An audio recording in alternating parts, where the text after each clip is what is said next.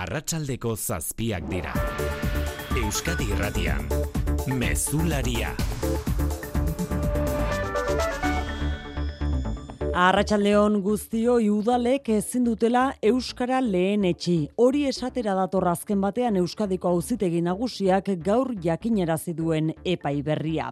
Luis Angel Garrido epaileak sinatutako ebazpenak izan ere, bertan behera utzi ditu udallegearen hiru agindu eta hainbat atal ala nola Euskara lan hizkuntza normal eta orokorra izatea udaletan edo herritarrei zuzendutako lehen hitza euskaraz izatea, besteak beste, udaletako erantzun gaiuetan entzuten den mezuetan.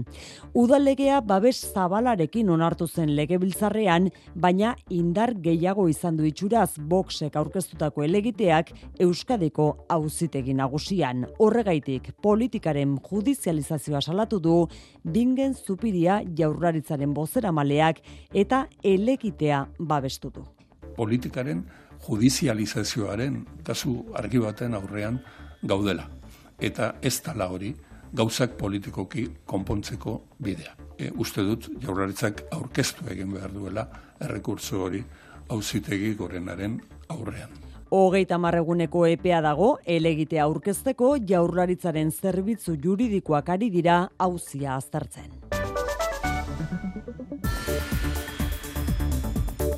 Euskalgintzaren munduan arrabotsa berriz ere eta tragedia berriz gazan dagoeneko iru hildako eragin dituzte Israelek jaurtitako bombek amabi milatik gora dira zauritutakoak. Krisi humanitario larrian murgiltzear dira gainera, itxita jarraitzen baitu Rafako muga pasabideak laguntza humanitariorik ezin banatu beraz. Diplomaziak lanean jarraitzen du, baina emaitza garbirik gabe momentuz, Joe Biden, estatu batuetako presidenteak bihar, Israelera egingo duen bisitaren zait. Etxera itzulita gainerako lerroburuak xikerresna Arratsaldeon. Arratsaldeon oiane. Justizia Jose Ignacio Asensio Gipuzkoako iraunkortasun diputatua ikertzen ari dela zabaldu eta biharamunean Asensio bera lasai mintzatu da. Ziurtzat jo du gurasosek galdu egingo duela auzi hau ere. Ingurumenaren aurkako delituagatik eta agiriak faltsutzeagatik ikertzen ari da justizia gurasosek jakinarazi duenez, baina Asensio kadirazi du ez duela horri buruzko jakinarazpenik jaso ez epaitegi aldetik, ez da fiskaltzaren aldetik ere. Horrekin batera, Gipuzkoako peseren buruak alderdirik aipatu gabe, salatu du hau helburu politikoekin erabiltzen ari dela behin ez dute irabazi, beti erabili dute eh, baliabide berdinak eta egun ikusita dago, hau ere ez duela inolako biderik izango. Gurasoz, e, bueno, badakigu zenen e, bueno, baliabidea den eta hori agita garbi, ez, oposizio egiteko batzar nagusiak daude, ez beste, beste nolako baliabideak. Batzar nagusietan hain zuzen, Pepek eta Elkarrekin Podemosek asensioren agerraldia eskatu dute. Lan hitzarmen berriaren alde edeitutako lehen da biziko greba egunean gizarte ekimeneko ikastetxetako langileek salatu dute, patronalek ez dutela negoziatzeko borondaterik. Bilboko manifestazioan bos mila pertsona elkartu dira, ELA, Esteilas, Komisiones Obreras, LAB eta UGTek deituta eta sindikatuen arabera amar langiletik zazpik egindute bat greba deialdiarekin. Aldiz, lanustea langileen laurdenak babestu duela jakinarazi du Kristau Eskolak, gehituz, elkarrizketaren eta negoziazioaren alde daudela irakasleen lan baldintzak hobetzeko. Sindikatuek ordea bestelako iritzia dute. Miren Zubizarreta ELA patronalei esaten diegu, mezu eta gutun gutxiago, mai gehiago, eta garrantzitsuena, edukiak behar ditugula. Bihar eta etzi ere grebara deituta daude Euskal Autonomia Erkidegoko gizarte ekimeneko ikastetxeetako bederatzi mila langileak. Munduan seireunda berrogeita bost milioi pertsona baino gehiago muturreko pobrezian bizi dira. Pobrezia desagerrarazteko nazioarteko egun honetan ezagutu dugun datu kezkagarrietako bat da hori. Europa neun eta irurogeita bat milioi herritar dago pobrezia eta gizarte bazterketa arriskuan eta hurbilago datuak hobeak badira ere Euskal Autonomia Erkidegoan esaterako eun milatik gora pertsona daude pobrezia egoera larrian, pobreziaren aurkako Europako sareak jakinarazi duenez. Gizarte politika ausartago ez gain, sisteman bertan aldaketa sakonak behar direla eta gizarte osoaren ardura dela azpimarratu du Marta Sens pobreziaren aurkako Europako sareak euskadin duen bozera maileak. Azkenien bebai gizarteak da parte hartze prozesuetan e, ba, parte hartzen duena, ez da? Eta ba, hor badeko erantzunkizuna bebai, ba, ez bakarri bere botoa jartzerakoan. Pobrezia desagarrarazteko nazioarteko egun honetan, hainbat eragilek agerraldi eta protestak egin dituzte pobrezia amai dadila aldarrikatzeko. Eta azken aldian lapurretaren bat jason baduzue, adi, urrengo albisteari jendarmeriak argazki zerrenda argitaratu baitu lapurrei kendutako objektuekin anain zausti. Bizikletak, eraztunak, giltzak, ordenagailuak, kutsak, denetarik agerida gipuzkoan lapurtutakoak izan litezken objektuen artean jendarmeria Poliziak ertzaintzarekin elkarlanean link bat jarri du eskura, objesmarraboles.f ere elbidea legezko jabeek euren ondasunak identifikatu eta berreskuratu alizateko norbaitek berea den zerbait ezagutzen badu, harremanetan jarri behar du poliziarekin argazki azpian agertzen den elbidea elektronikoa sakatuta. Eta kiroletan Jon Altuna Arratsaldeon. Arratsaldeon. Arraunean Orio zuzendaritza berri aurkezten ari da une honetan. Datozen lau urteetarako helburuen berri ematen ari dira bazkidei. Presidente berria Jon Olasagasti da. Orioko arraunlarioia gizonezkoen ontziko entrenatzailerik ez daukate oraindik. Elkarrizketak izan dituzte entrenatzaile batekin baino gehiagorekin eta Olasagastik Euskadi Irratiari esan dio Jon Salsamendiren izena ez daukatela oraindik baztertuta. Patxi frantsesek segiko du emakumezkoen prestatzaile izaten. Futbolean erregekopako lehenengo kanporaketako zozketa egin dute eguerdian, bederatzi euskal talde ziren bonboan, lehen mailako euskal taldeen arerioak honako hauek izango dira. Buñol, Reala, Rubi Atletik eta Deportivo Murcia Alabes. Osasuna gogoratu salbu etxita dagoela Superkopa jokatu behar duelako, partida kurriaren hogeita maikatik azaruaren bira bitartean jokatuko dira eta azkenik saskibaloian Baskoniak Euroligako bigarren garaipena eskuratu nahi du gaur gazteizen Munitzeko Bayernen kontra. Pablo Laso itzuliko da buesara, zortziterdietan da partida. Laboral kutsak babestuta, eguraldia eta trafikoa. Euskalmet, Jonande Rarriaga, Ratxaldeon. Arratsaldeon ondoren gorduetan egoaizea oso zakar ibiliko da eta bereziki mendi inguruetan ufadek 100 km duko abiadura gaindi dezakete. Egoaize horren eraginez ondoren goizaldean apenas freskatuko duen kantauri aldean eta temperatura oso epela izango da. Bestalde fronte batek gaur gauean eta bihar eragingo digu. Egoaizearekin euri gutxi utziko digu oroar, zaparra deskaren bat edo beste bastartu gabe, baina litro gutxi oroar. Aizeak bihar erdialek orduetan indar galduko du eta eguna giro oso epelarekin hasiko den arren, beroenak bizpairu gradu jetziko dira. Errepidetan xiker arazori bai? Bai adiz, estoan Gipuzkoa seieun eta hogeita maika errepidean, azpeitiko norantzkoan bi autok elkar jo dutela berri eman baitigu segurtasun sailak. Sarrera amaitzeko musika pixka bat. Well, driving, rolling, rolling, down Gazteizko Parral Tabernan aste artero anteloatzen dituzten doako kontzertuetan Bilboko Mickey Boy and House taldearen txanda gaurri juntzean. Roka eta country doinua garratxaldeko zortziterdietan hasiko den emanaldian.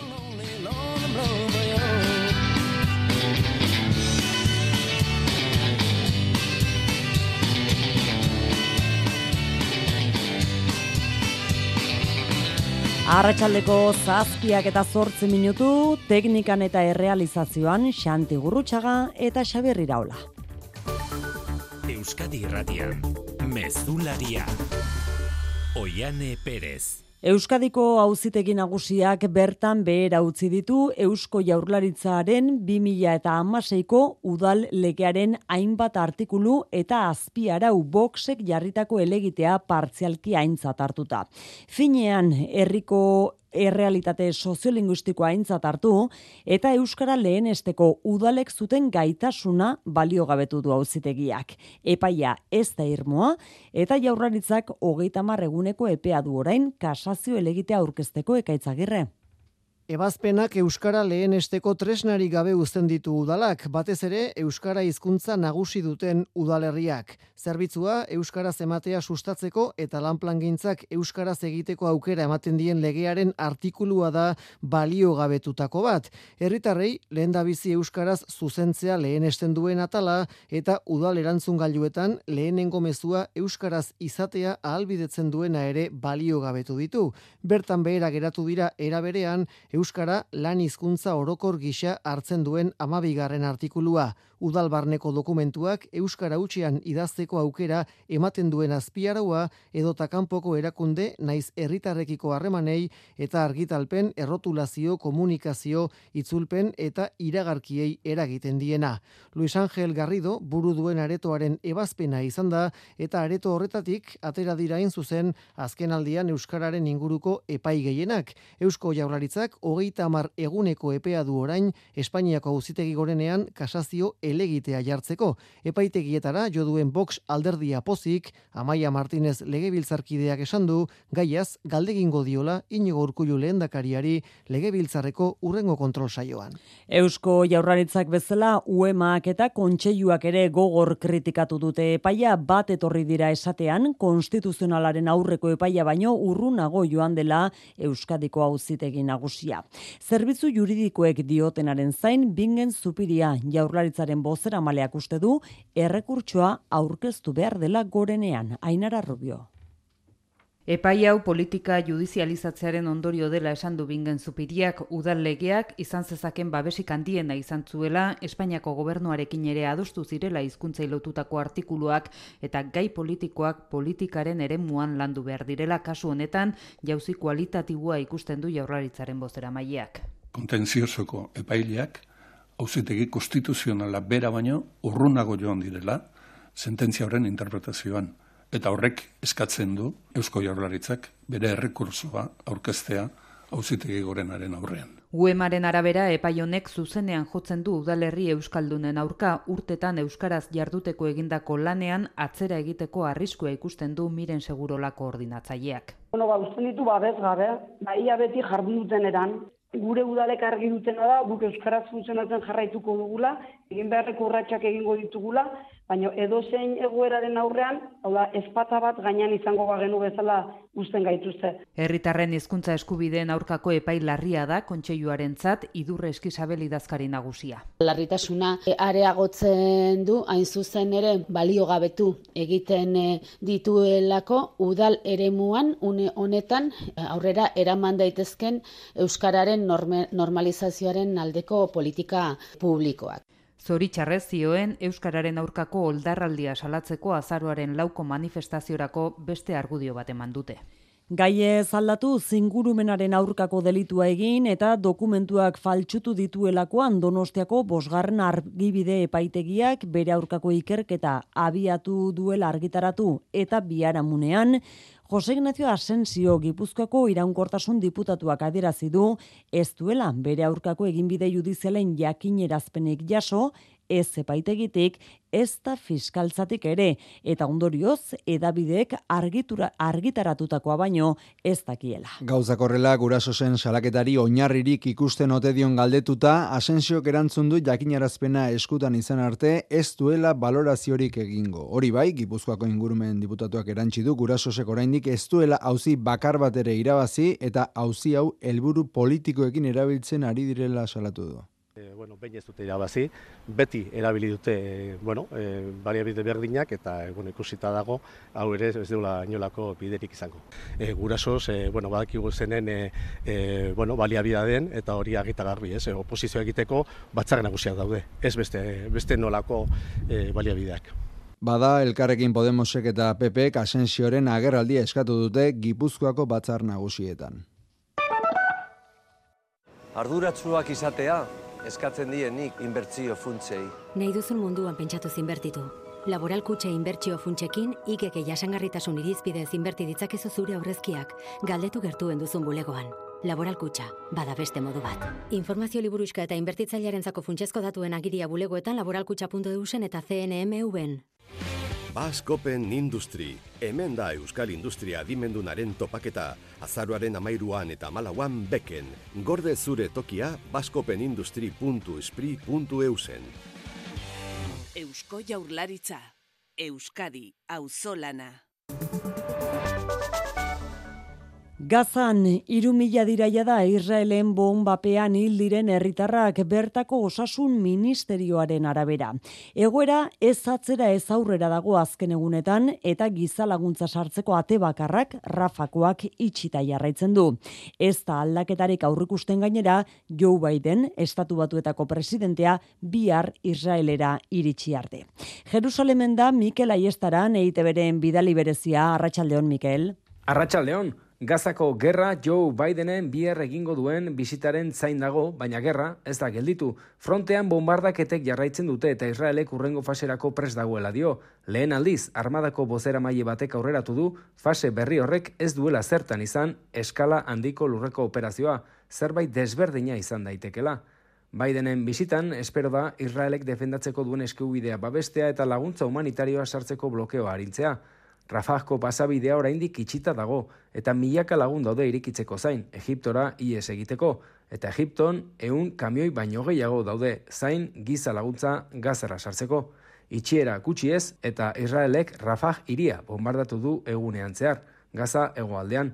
Gazaren barruan egoera katastrofikoa da, erregaia, ura eta likagaiak amaitzear dira, eta Israel lurretik sartuko balitz okerragoa izango litzateke.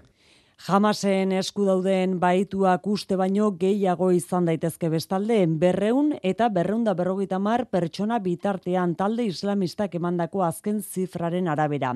Azken orduotan baitutako baten bideoa emandu argitara jamasek, nazionalitate frantziarra eta Israel larra duen, hogeita bat urteko gazte baten bideoa da.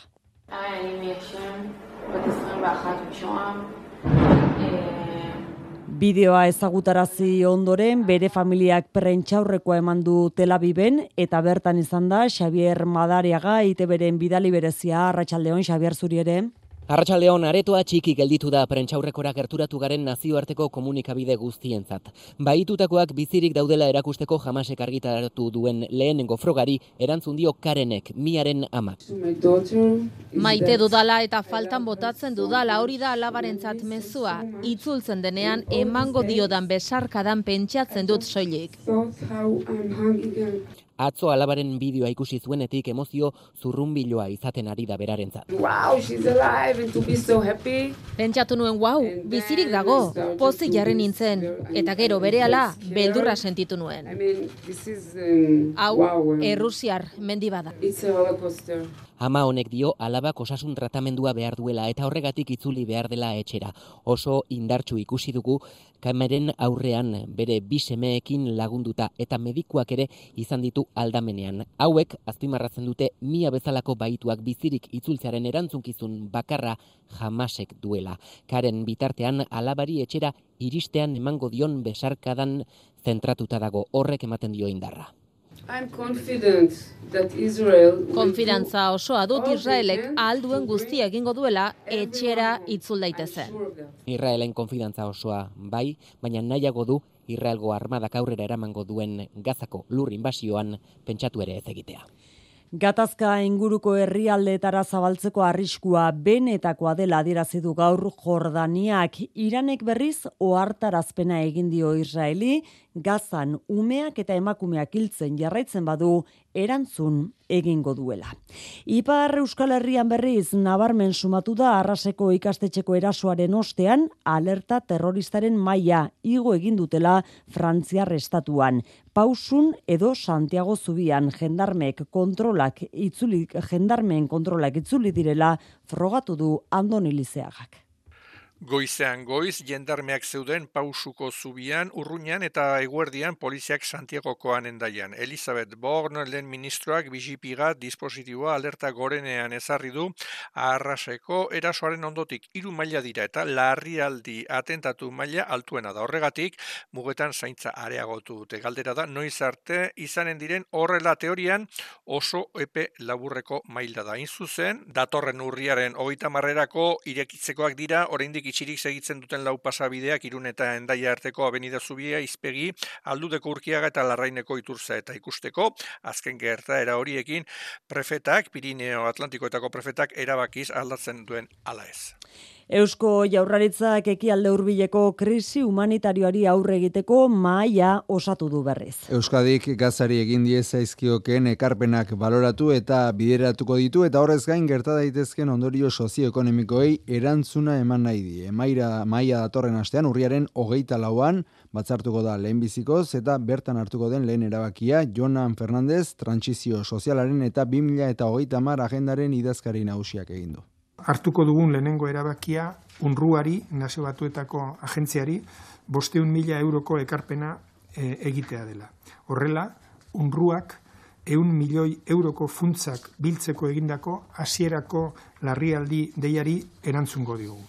Gernika Palestina izeneko herri ekimenak berriz manifestazioa deitu du larun bat arratsalderako donostian gazako sarraskia geratzeko aldarrikatuz.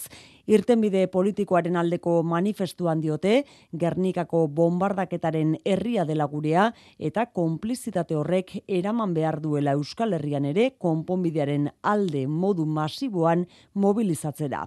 Ibon Meñika, Gernika memoriaren lekuko elkarteko kidea da gure memorian gordea dagoen eh, elementua da, ez? Gernikaren bombardaketa eta eta inbeten bitartez orduan zelan bait Gernikatik gure kasuan behintzat ahotsa altzatekaren beharra, ez? Eta munduan barrena baitere egiten eri den dinamikekiko, ba Euskal Herritik ere, ba gure ahots propio altzatu eta eta Gernika eta Palestina dituzten antzekotasun historiko eta gurkotuak, ba bestelako erralide bat sortazteko bidea bihurtu daitezen, ezta? Manifestuaren sinatzaileen artean daude Maialen Lujanbio bertsolaria, Nekane Baiuerka Euskal Herriko Unibertsitateko errektore hoia, Eneko Sagardoi eta Itziar Ituño aktoreak eta Inaute Lorri eta Abeslaria besteak beste.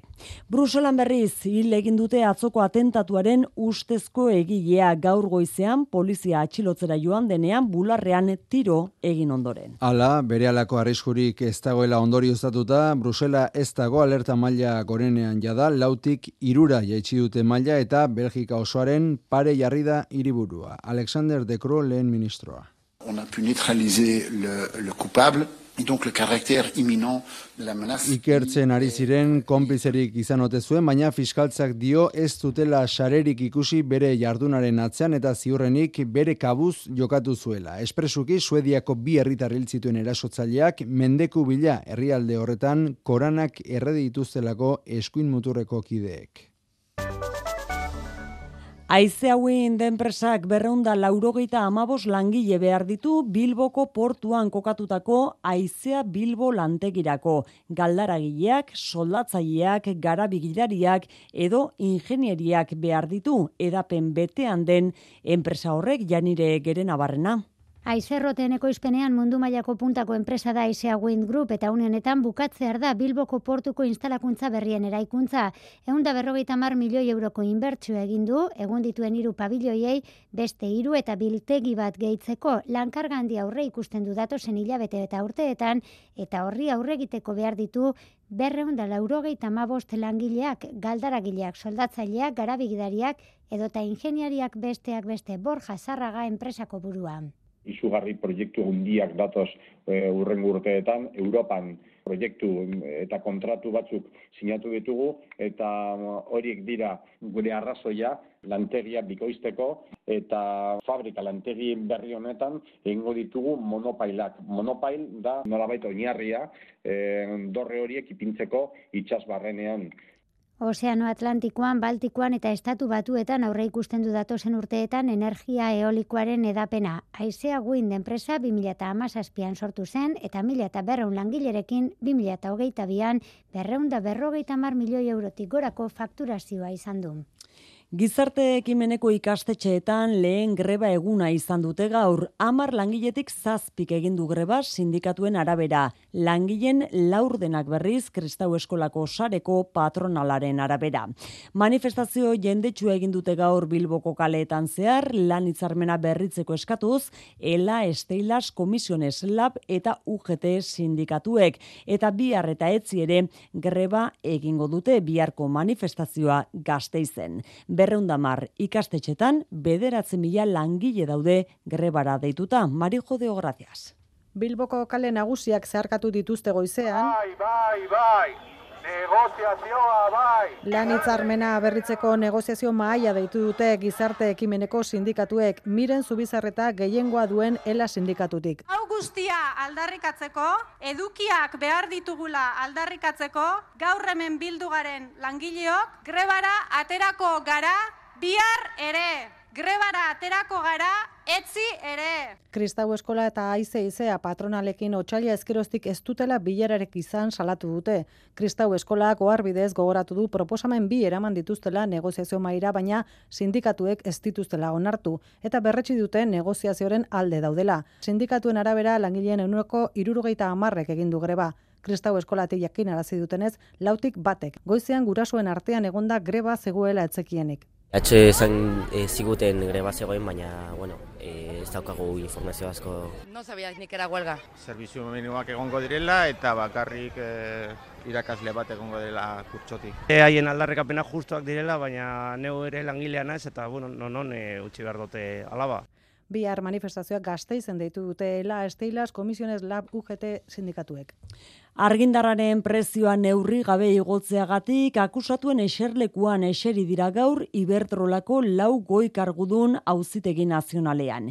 2013an gertatu zen hori, ustelkeriaren aurkako fiskaltzaren arabera, prezioen igoera urreskasiak lehorteak eragin zuela dio berriz Iberdrolakana. Bi goi kargudun izan dira gaur deklaratu dutenak ateak itxita egin den lehen saioan eta ukatu egin dute 2013ko abenduan inolako agindurik jaso zutenik prezioak puzteko. Garai hartan zegoen lehortea ikusirik eta eguraldi aurre ikuspena kontuan izanik Iberdrolak energia hidraulikoa alde batera utzi eta argindarra merkatuan eroste arabaki zuela dirazi dute. Horrek eragin zuen prezioak gora egitea. Gainerako lehiakidek ere berdin jokatu zutela argudiatu dute.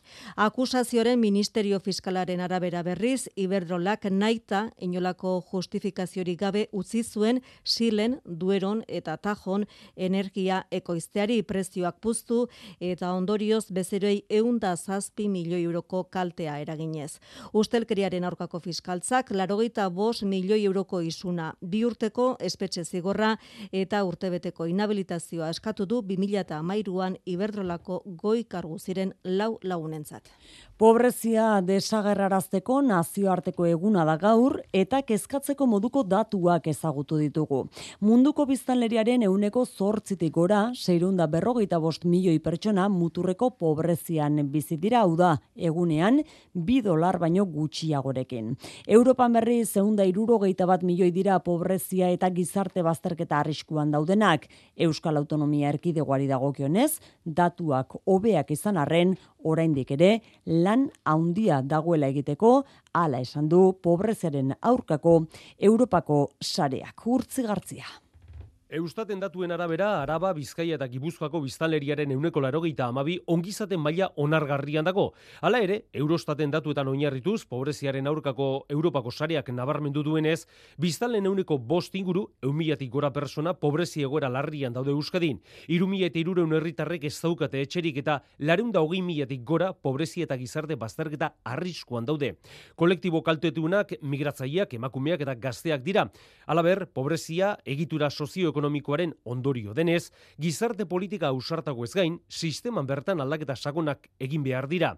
Gizarte osoaren ardura da Marta Sens, poro pobreziaren aurkako Europako sareak Euskadin duen bostera mailaren esanetan. Azkenien bebai gizarteak da parte hartze prozesuetan e, ba parte hartzen duena, ez da? Eta ba, hor badeko erantzunkizuna bebai, ba, ez bakarri bere botoa jartzerakoan, Eta gogoratu du Basque Country hogei hogeita marra agendan ezarrita dauden helburuak betetzeko zazpi urte barru pobrezia tasa erdira jeitsi beharko litzatekeela. Inigo Urkullu lehendakariak amaitu du Japoniara egindako bidaia ofiziala. Balorazio prentxaurrekoan galdetu zaio legebiltzarrerako hauteskundeak martxora aurreratzeko aukeraz. Zenbait eragilek tartean bere alderdiko itsaso atutxa bizkaiko buruzagiak berak aipatutako aukera baita hauteskundeak martxoan egitearen hori. Badalendakariak gogoratu die legealdiari oraindik asko gelditzen zaiola egiteko eta berak duela hauteskundeak deitzeko azken hitza.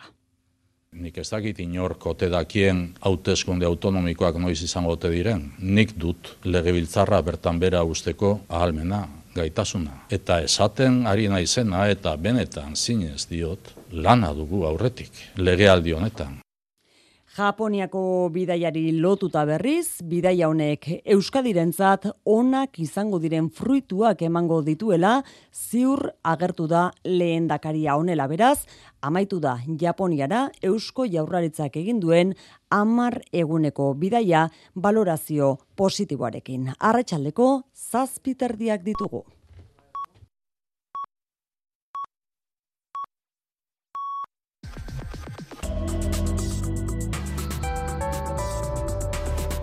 Euskadi Irratian eguraldia eta trafikoa. Marian Beitea larrangoitia, errepidetan arazori bai? Ba bai, eta bat baino gehiago, orokorra daen bat, adarrak erortzen ari direla inbat errepidetan, aizea gogorra astintzen ari delako, bereziki bigarren mailako errepidetan, esan digute segurtasun sailetik, azkoiti behasain ezkio itxaso aipatu izkigute, baina toki gehiagotan askotan gertatzen ari den zerbait dela, beraz arretaz gidatzeko gomendioa. Eta bestetik, oraindik konpondu ez dena, zestoan gertatutakoa, gipuzkoa, segiru bat errepidean azpeitiko norantzkoa bi autokelkario dutela esan dizuegu, oraindik ere errei bat itxita dago, beraz, arreta puntu honetan ere trafikoa moteldua.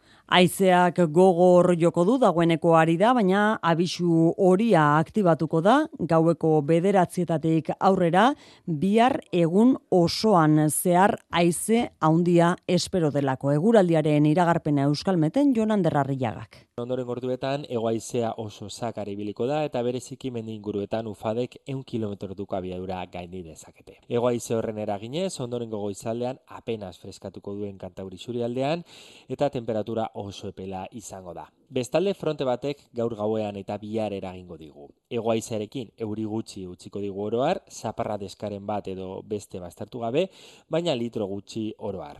Aizeak bihar erdialek orduetan indar galduko du eta eguna giro oso epelarekin hasiko den arren, beroenak bizpairu gradu jetziko dira. Mesularia, gertukoak. Gasteizen Maider Etxebarriaren gobernuak ez du babes nahikorik lortu udal zergaberriak indarrean jartzeko. Alderdi sozialistak eta Eusko Alderdi Jeltzaleak euneko iruko iguera proposatu dute, baina esan bezala bakarrik geratu dira eta beraz udal zergak izoztuta geratuko dira.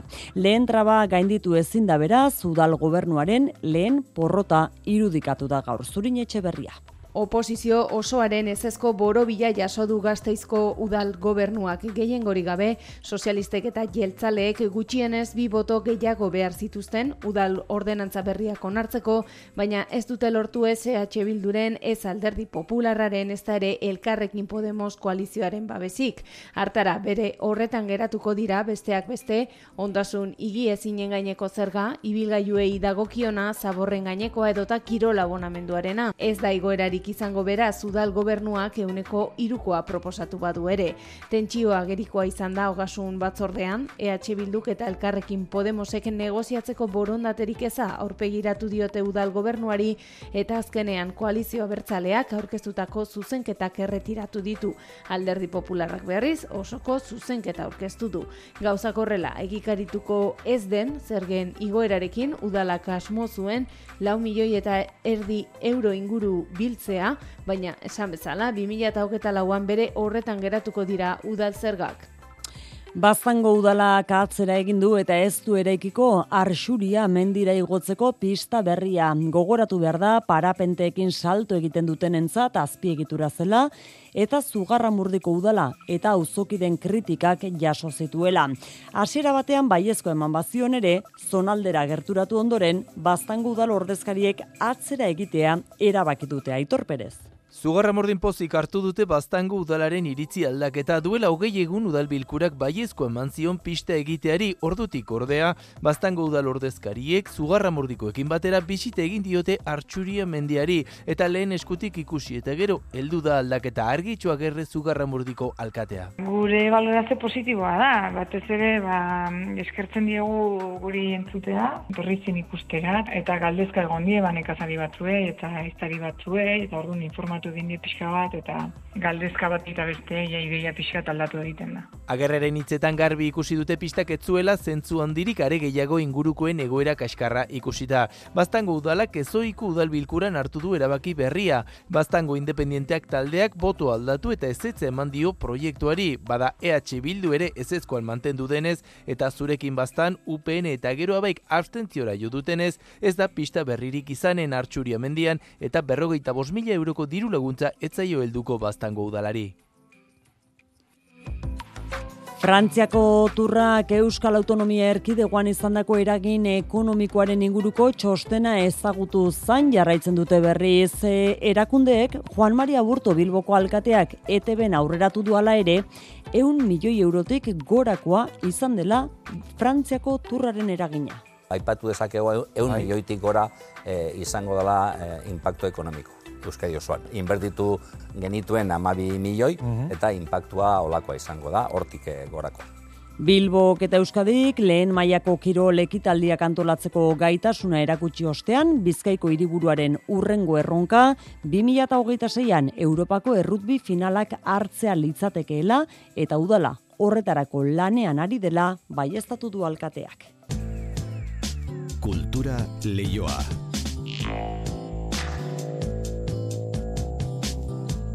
Kulturan Romeo et Juliet opera horrekin erekiko baitu bere denboraldi berria Bilboko Abao Olbek Charles Gunodek emeretzigarren mendean sortu zuen komposizio lirikoa da. William Shakespearek idatzitako maitasun tragikoaren historia antzerkia abia puntu zela. Hasiera egokia aste arden denboraldiaren zat, maitasunaren pultsioa baita, denaren ardatz tematikoa, iker zabala. Bere irurogeita mabigarren denboraldia Romeo Juliet operarekin hasiko du Olbek. Charles Gounodek, emeretzi garren mendean, komposatu zuen obra da, ekoizpen propioa du Olbek, obiedoko operarekin batera landutakoa, eta Euskalduna jauregian izango da erabateko estrenaldia. Euskadiko orkestraren zuzendaritzan Lorenzo Paserini egongo da, eta esena zuzendaria Georgia Guerra da. Eta ekoizpenak duen aspektu erakargarrienetarikoa, bi maite minduen pertsonaiak izango dira, Javier Camarena, tenore mexikarra, eta Nadine Sierra soprano estatuatu arra dira. Jose Enrique Bert opera adituaren ustez, mundu mailako izenak dira hauek. Nik uste dut abeslari mailan, e, adibidez, e, asteburu honetan entzungo ditugunak, ez dago inolako problemarik, Javier Camarena eta Nadine Sierra aurkitu ditzakezu nahi duzun antzokian mundu mailan.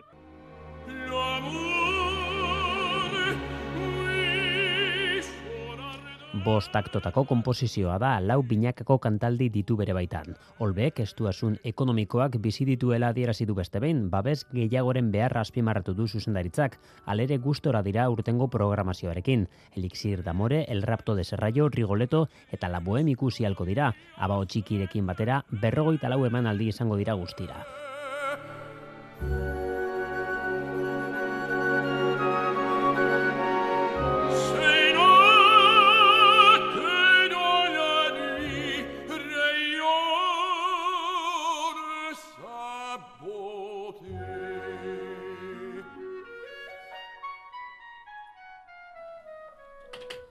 Donostiako Santelmo Museoak berri zerronkak saiaren inguruko berrikuntzak aurkeztu ditu. Museoa etorkizunera begira jartzen duen lan hildua da erronkak 2008 azkeroztik martxan dagoena.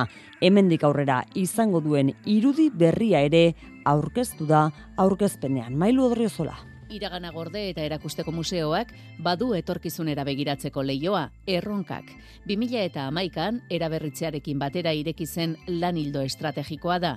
Jonin Sausti, Donostiako udaleko kultura zinegotzia da. Gaur egungo Euskal e, gizartearen erronkei ere ba, galdera berriak egin eta erantzunak ere e, sugeritzea. Eta horretarako ba, hitz egiten dugu kulturu arteko tasunari buruz, irankortasunari buruz, genero berdintasunari buruz, bakea giza eskubide eta baita Europan zehar dauden gai buruz. Itzaldiak, mai inguruak, jardunaldiak edota erakusketak. Askotariko formatutan jorratu dira gaiak eta horren erakusle museoak YouTubeko kanalean dituen bideoak dira, irureundik gora. Eta horrez gain, erakusketa iraunkorrean ere badu erronkakek bere tokia. Susana Soto, museoaren zuzendaria. Erakusketa iraunkorrean zehar, edukiak eguneratuko ditugu, datozen hilabetetan, irakurketa garaikideak indartzeko lehendik dauden batzuen ereduari jarraiki, dibidez, baserriak landa etxeraino izan duen bilakaera. Programa martxan da eta hau behar bezala identifikatzeko irudi berria sortu du museoak. Diego Zarrabeitia diseinatzaileak egin du irudia, iragana eta etorkizuna lotu ditu uinen bidez. Besteak beste, erronkak saileko jarduerak identifikatzeko balioko du irudi berri honek. Zortziak hogei gutxi ditugu, Jon Altuna, Arratxaldeon. Arratxaldeon, oiane. Sarreran esan diguzu, arraunean orio, zuzendaritza berria aurkezten ari zela, zerbait gehiago jakin dugu? Bueno, aro berria zabaldu dute, datozen lau urteetarako helburuen berri eman diete bazkidei, eta bere bilduko ditu xeetasun guztiak, maitane urbietak.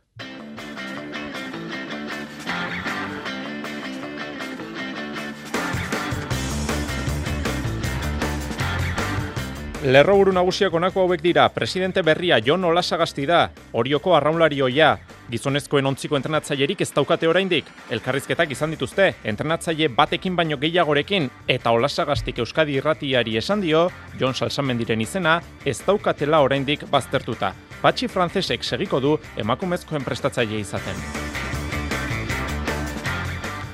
Futbolean errege kopako lehenengo kanporaketako zozketa egin dute. Bederatzi euskal talde ziren bonboan. Lehen mailako euskal taldeen arerioak onako hauek dira. Buñol Reala, Rubi Atletik eta Deportibo Murcia Alabes. Osasuna gogoratu salbu etxita dagoela Superkopa jokatu behar duelako. Partidak urriaren hogeita maikatik azaruaren bira bitartean jokatuko dira. Saskibaloian Baskoniak Euroligako bigarren garaipena eskuratu nahi du gazteizen Munitzeko Bayernen kontra. Pablo Laso itzuliko da buesara. Partida ordu bete eskaz barru zortziterdietan hasiko da. Ziklokrosean Javier Ruiz de Larrinagak bultzatuta talde berri bat sortu dute araban. Euren berri jasoko dugu eta errepidean Euskal Teleuskadiren denboraldiaren balantzea ere egingo dugu gure saioan. Pilotan promozio txapelketan Andoni Gaskue baja da ezker eskuko minez, honen bestez, Unai Alberdik final aurrekoetarako txartela eskuratu du. Eta surfean, Nadia Erostarbe final zortzirenetara selkatu da Brasilgo Korona Sakuarema txapelketan. Entzule lagunok arratsalde eta ongi etorri mezulariko kirolaren tarte honetara. Arraunarekin hasiko dugu saioa. Orio arraun elkartean aro berria zabaldu da, zuzendaritza berria dauka klubak gaurtik eh, aurrera. Arratsaldean arraunetxean datozen lau urteetarako helburuen berri eman diete bazkidei. Goazen xetasun bila. Maitane urbietak aixo arratsaldeon. Arratsaldeon Jon, hori arraun elkarteak badu presidente berria Jon Olasagasti errota. Arraunlari oiak hartu du Josu Esnaolaren lekukoa. Arraun munduari lotutako talde indartsua osatu du bere bueltan eta gogotsu dago erronkari aurre egiteko. Beti izan izan dugu ez, txikitsi dedi hori joko gela, hori arraun asko indeu, eta herrian da beti izan dugu, pues, arraun temaz asko itzete ginen, bako izan iritzia gaitu, bestia egin diskusioa, bat beste, baina, bueno, kontu zeri jokin atzita ginauen, ez hori jo batek juntatu berko ginik arraunen ibiltzekeanak, hori jo zarrak, ni uste hori indarra ite bada hola, zen da, bueno, hola zikin atzetikan, lagun bezala hitz egiten da zen, da, bueno, aizkenago gauza seri jokin. Eta alatu ginen puntu batea presidente hitza hortan izen bat jarri bertan, eta kanpoko bat igual, ez dakizen, da, bueno, ni zen, seguridade bat bezala gure indeun lan guztia ez galtzeko, neu presentatu gana nahi bazue. Jada lanean hasita oraindik zehazteko dutena gizonezko entrainerua nork zuzenduko duen eta zabaldu denaren kontrara Jon Salsamendi ez dago baztertuta orain arteko entrenatzailearen izena mai gainean dute hori bai beste hautagai batzuekin batera. Askoekin hitz egin dugu lotu ez bezerrein. Eta denbora bat eman zigun jone bai, ondo aztertzeko, eta aztertzen nahi ginen hortan, pues, haen, aukera gatea dia. Eta aukera gatea dia noitan hasi gaitzeiten, negoziazio bat hasi da, eta mai gainen zauden, bat baino gehiago. Eta jone etorri zaigunen ja naizula pues, bere erantzun bat jakin, bai ez hori jakitea eta oso normal iritzait, ezkenen hemen tensio handi jotea, momentu be gorrak izatea danontzako, eta joni izan ginen, jon, guantxe bertan negoziazioak itxigabe ezin dugu hemen erantzuna. Hoi bai, jonen negoziazio papel hauek, oendi mai gainen daude, oendi negoziazioak izteko daude, gaur oantxe bertan ez dago entrenatzaile bat ez da oantxe esateko. Bai estatu daitekeena da, entrenatzailei dagokionez, patxi frantzesek jarraituko duela emakumezko entrainerua osatzen. Datozen lau urtetarako plana azaldu du zuzendari berriak orioko bazkiteen aurrean arraunetxean eta helburu nagusia berriro ere orio txapeldun bat egitea izango da. Oriotasuna, paltasuna, da, kalitatea, o, e, hola, iruitzen nahi jarri pixkat, e, e, generalen esate moduko bat, ulertzeko jendeak zertako, ba, ambizio hori jok, beti izan duen ambizio hori hori hori hori hori konsegitzeko. Beraz, asmoak mai gainean jarrita, Jon orain jakin beharreko eta argitu beharreko konturik eh, garrantzitsuena gizonezkoen trainerua nork zuzenduko duen izango da. Ea, datozen orduetan, datozen eh, egunetan, ze informazioa azaleratzen den. Futbolean, errege kopako lehenengo kanporaketako zozketa eginda. Iñaki berastegi, kaixo, Arratxaldeon. Arratxaldeon, Jon. Bomboan bederatzi euskal talde genituen, jakin dituzte denek, euren aurkariak. Bai, mailaren arabera, zazpi ontzitan edo bombotan banatutako eun eta martaldek parte hartu dute gaur eguerdi partean, La Rosas e, futbol irian egin denen zozketa. Madrilen eta horietatik bederatzi dakizuenez, Euskal taldeak izan dira gogoratu, superkopanari koden osasuna, eta iaz, lehenengo federazio mai irabazizuen amore bieta, kanporak eta hu jokatzetik salbuetxita daudela, Saudi Arabiara joan diren beste irurekin batera, Real Madridekin, Barcelonarekin eta Atletikorekin batera, bostalde horiek urrengo kanporaketan sartuko dira leian. Baina gaur, lehen lehen e, maieko euskal taldei nahikoa bidaia luzeak egokitu zaizkie irurek, atletikek eh, realak eta alabesek, erregional maietako taldeak izango dituzte kontrario kopako lehen kanporak eta horretan. Realak Valentziara bidaiatuko du Buñol taldeari aurre egiteko mila behatzen eta hogeita batean sortutako taldonek Beltran Baguena futbol eh, zelaian jokatzen du, belar artifizialean. Atletikek aldiz, Kataluniara bidaiatuko du Unión Esportiva Rubi taldeari aurre egiteko talde historikoa da, Ernesto Valverdek berak esan du, mila behatzen eta amabian sortua baita Bartzelonako probintziako talde honek ere, belar artifiziala du kan Roses futbol zelaian. Urrutiago hariko da Deportibo Alabez, Deportibo Murziaren aurka neurtuko baititu indarrak talde hau, Espainia mailan zazpigarren maila batean legoke, eta klubaren historiako lehen neurketa izango da, kopan, 2008 bateko maiatzean sortutako taldea da, kasu honetan ere, belar artifizialekoa da, etxeko taldearen zelaia. Eta murtzean bertan hariko den bestea, Eibar, Lorca Deportiva, irugarren maieko taldea izango du arerio. Gainontzean Jon, etxetik kanpo jokatuko duen beste taldea, sesta horri berri izango da, bigarren federazio maiako gimnastika segobianaren zelaian hariko dira bizkaitarrak. Barakaldok etxean, aurreko sasoian, lehen federazio maiara jaitsi zen, mala gaiasoko du. Eta tudelanok dekanoaren aurka, huelba Nafarroako rekreatiboren aurka neurtuko ditu indarrak etxean lehenengo federazioko mailako taldea da. Bai West Nafarrak berriz, lehen eh, federazio mailako terueli egingo di aurre eta azkenik Gernikak lehen eh, federazio mailako unionista Salamankako taldearen bizita jasoko du Gernikan. Kanporak eta guztiak partida bakarrera eta maila basueneko aurkariaren zelaian jokatuko dira, neurketak urriaren hogeita maikan eta azaroaren batean eta bian jokatuko dira jon, eta ikusiko dugu ba, ze euskal talek egiten duten aurrera bertan. Eskerrik asko inaki, gero arte.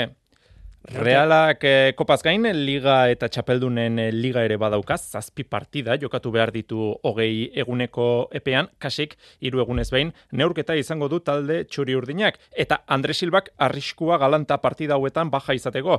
Atzoko entrenamenduan min hartu zuen, soleoan lesioa dauka Andre Silbak, eta gutxi gora bera epe horixe beharko du osatzeko, iruzpalau askte. Bateko eta besteko, ez du jarraikortasunik lortzen Portugaldarrak. Atletiken, Nico Williams, korrika ikusi dugu lezaman, bizkarrean saietxartean duen giarretako lesioa sendatze bidean da itxura guztien arabera, bezgarekin batera aritu da gaur korrika, Ruiz de Galarretak lehen minutuak behintzat taldekideekin egin ditu, baina ikusteke dago, bai Ruiz de Galarreta eta baita Nico Williams ere, Bartzelonaren kontra aritzeko moduan izango te diren. Emakumezkoetan atletiken sanadri minartuta dago, bilarrealen aurka. Partida hasieran hartu zuen min, pasaden asteburuan, eskun, eskuin izterrean zuntz haustura dauka baja izango da asteburuko derbirako. Reala, jasoko dute zurigorriek eh, lezaman. Eta bestalde, Eurokoparako selkapen partidetan zortzi selekzio selkatuta daude, gaur beste iruk, Ingalaterrak, Danimarkak eta Esloveniak lor dezakete txartela.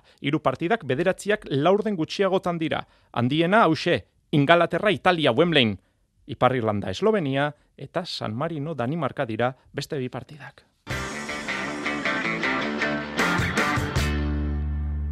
Bizikleta gainean jarri behar dugu datozen eh, minutuetan, errepidea eta ziklokrosa izango ditugu aipagai. Ziklokros garaia da udazkenetan egupartea eta gaur proiektu berri bati buruz hitz egin behar dugu. Araban sortu da bertako igogailuak espiuk taldea. Javier Ruiz de la Rinaga ziklista hoiak bultzatuta. Jose Maria Paulazak ditu xehetasunak. Ausarta behar du, ziklokros talde berria sortzeko, ba hori egin du daukan. Zaletasuna horren handia izanik, eh, jakinduria ere bai, Javier Ruiz de Larrinagak. Talde gazte eta hogeita irurte azpiko bate eragindu, bertako igogailuak espiuk. Abian da taldea, Javier.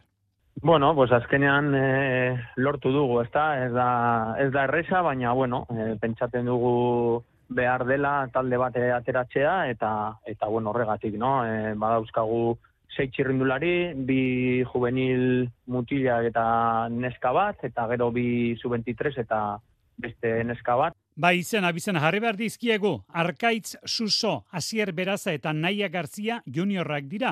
Eta gero goiko koskan, Maria Modenez, Beñat Fernandez de la Peña eta Gorka Korresariko dira. Azken hau da behar bada ezagunena, Espainiako txapeldun izan bai zen iaz gazte mailan.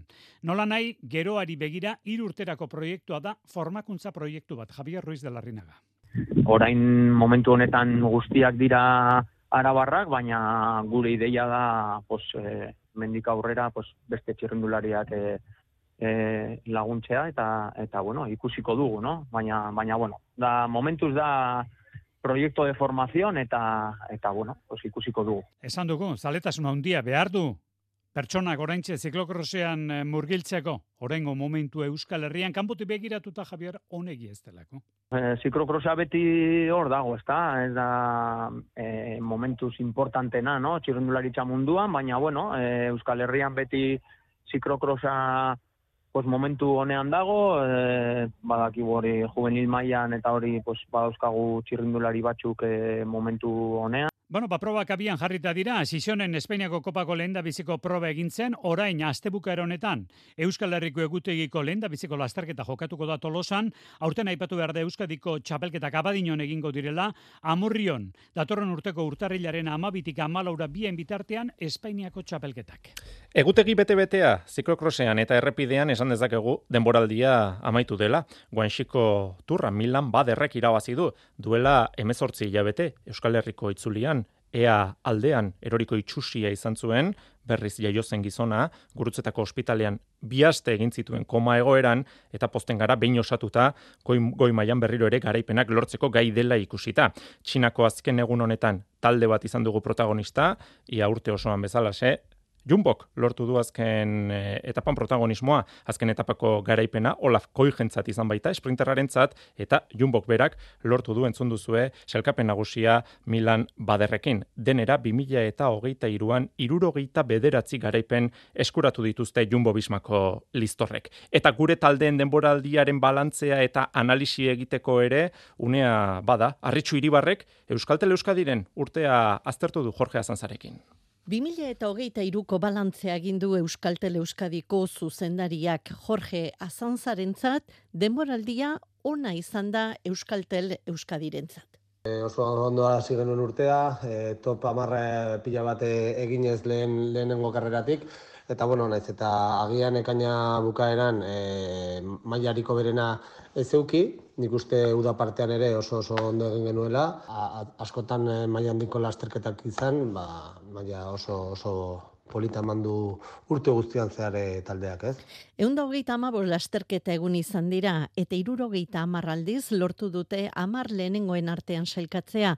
Taldeak izan dituen hogei txirrindularietatik amabostek lortu dute amar lehenengoetan posturen bat.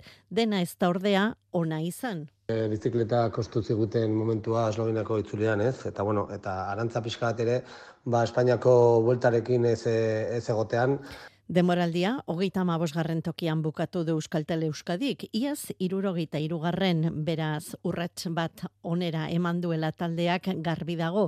Espainiako bueltarako gonbidapena lortzeko berrogeita amar lehenengoen artean selkatuta egon behar da, beraz baikor begiratzen dio Euskaltel Euskadik 2000 eta hogeita lauko denboraldiari. Itxera puntzu, dauzkagun gazteekin ez, e, nik uste bai berasategi enekoitz edo izasa esate baterako e, oso, oso karrera politak eta maila polita eman dituztela, eta horiek bai e, gotzon, juaristi eta esperientzia duen e, txirrindulariekin, bai bizkarra eta dela parte aberasturi turria nik uste talde sendoa galditzen ari dela. Aurretik selkatu da Burgos taldea hogeita amabigarren, Kenfarma hogeita amaikagarrena izan da, eta hogeita zortzigarren proteineko estatuko taldeetatik onena Kaja Rural Seguro Zerregea izan da. Hauek ere gaur egin dute urtearen edo denboraldiaren balantzea, eta oso ona izan da. Amasi garaipen lortu dituzte urterik onenetik gertu 2000 eta amabostean amazazpi garaipen lortu baitzituen taldeak. Top amalauean, eunda sei aldiz selkatu da kajarruraleko txirrindulariren bat, eta emeretzi txirrindulari izan dira, top amarrean sailkatzea, lasterketaren batean sailkatzea lortu dutenak. Oso oso pozik dira kajarruraleko zuzendariak eta arduradunak 2000 eta hogeita iruko denboraldiko emaitzekin.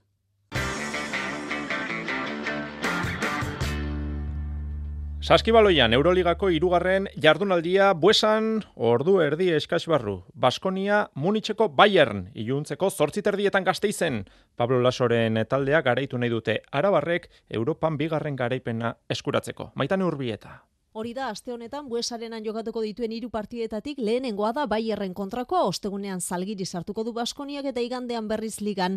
Unikaja hori horrela oso aste garrantzitsua da honakoa Peñarroiaren taldearen zat, eta dinamika honean iristen da taldea azken hiru partidak irabazita, irurak etxetik kanpo. Euroligako debutean galdu egin zuen Real Madrilen kontra baina Berlinen garaipena eskuratuta, orain zaleen aurrean estrenatu nahi du. Europan etxean indartsua izatea ezinbestekoa izango da Baskoniaren zat, pasaden denboraldian, buesan jokatutako emezortzi partietatik amalau irabazi zituen Euroliga, baina gazteiztik urrunetzen finibili eta etxeko sendotasuna etzen nahikoa izan playoffetara selkatzeko parean, sortzi honenen artean egon nahi duen beste talde bat, Pablo Lasoren Bayer, entrenatzaile gazteiztarra, etxera bueltan da lehen bizikoz Real Madriletik kanporatu ondoren. Talde Alemaniarrak Alba Berlinen kontra irabazi egin zuen lehen jardunaldian Panathinaiko zen kantxan berriz galdu. Pieza garrantzitsuekin indartu da Bayer denboraldi honetarako Silvain Francisco Joko antolatzailea, Carson Edwards eh, eskolta, Leandro Bolmaro egalekoa eta fizikoki oso oso indartsuak diren Devin eh, Booker eta Sergei Ibaka ditu bere aginduetara gazteiztarrak. Azken hori, Ibaka taldeko fitxaketa izarra izan da, Europara bueltatu baita NBA-an azken amala urtetan maila handian lehiatu ondoren, baina gaur baja izango da buesan Luzitxekin batera, Baskonian diop ez dago euneko eunean, baina gainontzeko jokalari guztiak pronto ditu Baskoniak, neurketa zortzi tertietan hasiko da. Hiru partida jokoan uneotan Euroligan e, irugarren laurdenean partizanek berrogeita emeretzi, Barsak irurogeita sei, eta bigarren laurdenean beste bi partidak, Fenerbatxek berrogei panatinaikosek hogeita zortzi, eta Anadolu Efesek hogeita lau, Lyon Villerbanek hogeita lau. Bilbo Basketek bi arrasiko du FIBA Europe Cup txapelketa, txapeldunen liga baino koska bat berago dagoen txapelketa. Anwin Vlog Klauek talde Poloniarraren aurka jokatuko du Bilbo Basketek. Etxetik kanpo jokatuko du lehenengo partida, bihar arratsaldeko zazpietan. Azebeligari bikainekin diote beltzezko gizonek, bostetik lau partida irabazita, ea nola ekiten dioten Europako ibiliari. Eta azken txampan pilota, Andoni Gaskuek eibarren iragarrita zuen lau lauterdiko final laurdenetako ligaseko azken partida ez du jokatuko promozio mailan ezkerreko eskua minduta du. Honek beste ondorio bat dauka eta garrantzitsua. Gaskuenen baja kausa, Unai Alberdik final aurrekoetarako txartela eskuratu du. Arautegian jartzen duena jarraituz, hogeita bi eta utxira bazitzaten mandiote partida, bigarren puntua lortu du multzoan eta ondorioz lehen bi postuetako bat ziurtatu du. Aurrera egingo du final aurrekoetara Unai Alberdik. Eta maila nagusian gaur pilota aukerak eta egin dute hartolak eta elordik, larun batean tafaian jokatuko dute lehen jardunaldian galdu egin zuten biek altunaren eta peñaren kontra. Iñaki hartola. Fontoiak nahitzekik ez, pelotakin ere ez, esan denak antzeko xamarrak iritu zaizkit, eta bueno, haber ba, gure armak atea, lan baten kantxan, eta irabazteko gai.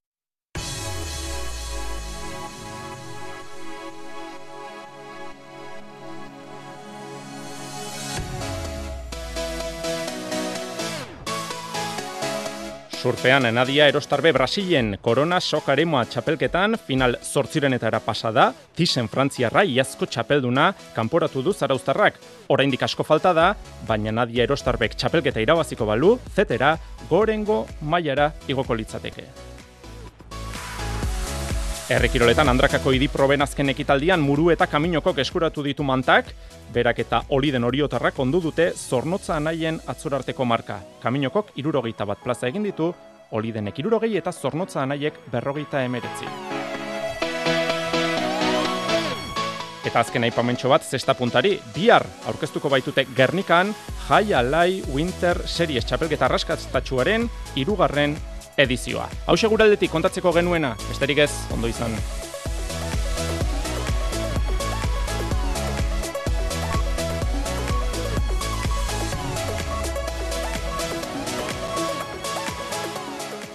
Iluntzeko zortziak dira. Euskadi Irratiko Informazio Zerbitzuak. Albisteak. Arratxaldeon berriz ere guztioi azken orduak gazara garamatza asik erresnal, Arratxaldeon. Arratxaldeon bai. Israelgo armada kurtetan egin duen eraso bortitzena egin berri du. Ospitale bat bombardatu du gazan zer gehiago dakigu. Hori da, Israelgo armadak gazako ospitale bat bombardatu eta sekulako sarraskia eragindu gutxienez bosteun pertsona hil ditu airez egin duen eraso horretan gazako osasun ministerioko iturriek jakitera eman dutenez. Berri agentziek zabaldu dute, Gazako Al-Ali Baptist izeneko ospitala bombardatu duela Israelgo armadak Gaza iparraldean eta esamezala gutxienez bosteun pertsona hil dira eraso bortitz horren eraginez. Xietasun gehiagoren zain, Israelek Palestinaren kontra 2000 eta zortzitik egin duen eraso latzena izango litzateke gazan egin berri duen hori. Hau guztia, krisi humanitario larrian murgiltzear direnean gazan, Eta gainera itxita jarraitzen du Rafako muga pasabideak laguntza humanitariorik ezin banatu beraz, diplomazia mugimendu gari izan da azken orduotan, baina ez du emaitzarik eman eta testu inguru honetan bihar Israelera iritsiko da Joe Biden Ameriketako Estatu Batuetako presidentea.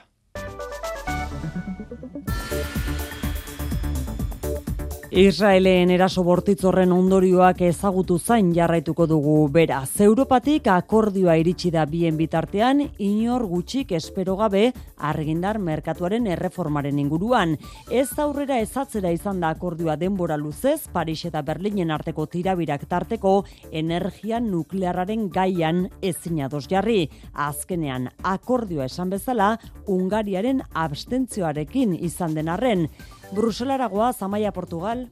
Bai, ez ustean lortu ere, Frantziaren nuklearren aldeko apustuak eta Alemaniak apustu horrekiko duen mesfidantzak alda ezinak baitziru diten. Baina Espainiako gobernuaren txandakako presidentziak aurkeztu duen proposamenak desblokeatu du ekainetik ez atzera ez aurrera zegoen egoera. Teresa Rivera epaielanak egin dituen Espainiako gobernuaren presidente ordea. El acuerdo alcanzado supone un paso adelante para continuar el camino hacia la descarbonización. Erreforma honen helburua da energia berriztagarriak lehenestea eta Errusiako gasaren gixakoek prezioetan eragin dituzten gora bera handiak alde batera ustea epe luzerako kontratuak erraztuta. Baina Alemania beldur zen Frantziak ezote zituen epe luzeko kontratu horiek baliatuko nuklearrari bultzada emateko Frantzian zein beste estatukideetan. Horren kontrako bermeak nahi zituen Alemaniak eta azken proposamena onargarria iruditu zaio. Erreforma hau ez da sakonegia izango, estatukide liberalenak merkatuan gehiegi esku hartzeko beldur baitziren, baina gasaren enegarren krisiak eragin dituen prezio aldakorrak eragozteko balio behar luke. Estatukidek Europar Parlamentuarekin negoziatu behar dute orain, ostegunean bertan hasiko dira urtea bukatzerako itxi nahi dutelako. Azken ordukoak horiek eguneko albistetan berriz euskara. Udalek ezin dutela euskara lehen etxi. Hori esatera baitator azken batean euskadiko auzitegi nagusiak gaur jakinerazi duen epai berria. Luis Angel Garrido epaiak sinatutako ebazpenak bertan bera utzi ditu udallegearen hiru agindu eta hainbat atal. Hala nola euskara lan hizkuntza normal eta orokor izatea udaletan edo herritarrei zuzendutako lehen hitza euskaraz izatea. Udal legea babes zabalarekin onartu zen legebiltzarrean, baina indar gehiago izan du itxuraz, boxek aurkeztutako elegiteak Euskadiko Justizia Auzitegi Nagusian. Horregatik, politikaren judizializazioa salatu du bingen zubiria jaurlaritzaren bozera maleak eta elegitearen alde egin du. Politikaren judizializazioaren kasu argi baten aurrean gaudela. Eta ez tala hori, gauzak politikoki konpontzeko bidea. E, uste dut jaurlaritzak aurkeztu egin behar duela errekurtso hori auzitegi gorenaren aurrean. Hogeita eguneko epea dago elegite hori aurkezteko eta jaurlaritzaren zerbitzu juridikoak ari dira auzia aztertzen. Lan hitzarmen berriaren alde deitutako lehen biziko greba egunean gizarte ekimeneko ikastetxetako langileek salatu dute patronalek ez dutela negoziatzeko borondaterik. Bilboko manifestazioan bos mila pertsona elkartu dira ELA, Esteilas, Komisiones Obreras, Lab eta UGTek deituta eta sindikatuen arabera amar langiletik zazpik egin dute bat greba deialdiarekin. Aldiz, lanustea langileen laurdenak babestu duela jakinarazi du Kristau Eskolak, gehituz, elkarrezketaren eta negoziazioaren alde daudela irakasleen lan baldintzak hobetzeko. Sindikatuek ordea bestelako iritzia dute. Miren Zubizarreta ELA. Patronalei esaten diegu, mezu eta gutun gutxiago, mai gehiago, eta garrantzitsuena, edukiak behar ditugula. Bihar eta etzi ere grebara deituta daude Euskal Autonomia Erkidegoko gizarte ekimeneko ikastetxeetako bederatzi mila langileak. Eta amaitu aurretik gogoratu, pobrezia desagrarazteko nazioarteko eguna dela gaurkoa ezagutu diren datu kezkagarrien artean, munduan seireunda berroita bost milioi pertsona baino gehiago bizitirela muturreko pobrezian. Errepidetan txiker, bada nabarmentzekorik? Aparteko eragozpenik ez ordu honetan, baina haize bola da oso indartsuak direla eta zuaitzadar eh, ugari, erori da, errepidera eta segurtasun sailak arretaz gidatzeko eskatzen du. Haizeak gogor jarraituko du bihar goizera arte eta epel mantenduko da giroa. Euria ere izango da bihar. Ondoren gorduetan, egoaizea oso zakar ibiliko da eta bereziki mendi inguruetan ufadek eun kilometro duko abiadura gaini dezakete. Egoaize horren eraginez, ondoren goizaldean apenas freskatuko duen kartauri aldean eta temperatura oso epela izango da. Bestalde fronte batek gaur gauean eta bihar eragingo digu. Egoaizearekin euri gutxi utziko digu oroar, zaparra deskaren bat edo beste bastatu gabe, baina litro gutxi oroar. Aizeak bihar erdialek orduetan indar galduko du eta eguna giro oso epelarekin hasiko den arren, beroenak bizpairu gradu jetziko dira. Arratxaldeko zortziak eta 6 minutu, besterik ez guraldetik, bihar arratsaldeko zazpietan izango da bueltan mezularia. Bihar arte, ondo izan.